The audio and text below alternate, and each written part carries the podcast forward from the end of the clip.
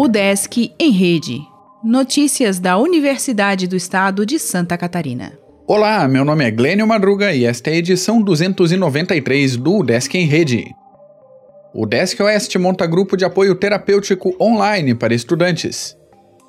Preocupado com a saúde física e emocional dos alunos em meio à pandemia do novo coronavírus, o Centro de Educação Superior do Oeste criou o grupo terapêutico online Atos e Afetos. A ação integra o programa de ensino Valorizando a Vida e o Bem-Estar das Pessoas, desenvolvido na unidade com o objetivo de dar apoio psicológico aos acadêmicos. Além de criar uma cartilha virtual sobre o distanciamento social, o grupo realizará cinco encontros virtuais com a participação de até 10 pessoas nas quartas-feiras das 10 da manhã às 11h30, por meio da plataforma Microsoft Teams. A ação pretende promover diálogos afetuosos sobre sensações e vivências durante o período de isolamento social. A primeira reunião está programada para o dia 3 de junho. Alunos que queiram participar da ação devem dispor de um computador, tablet ou celular, além de conexão à internet. Para se inscrever é necessário preencher o formulário online. Após confirmada a inscrição, serão enviados detalhes sobre o funcionamento do grupo.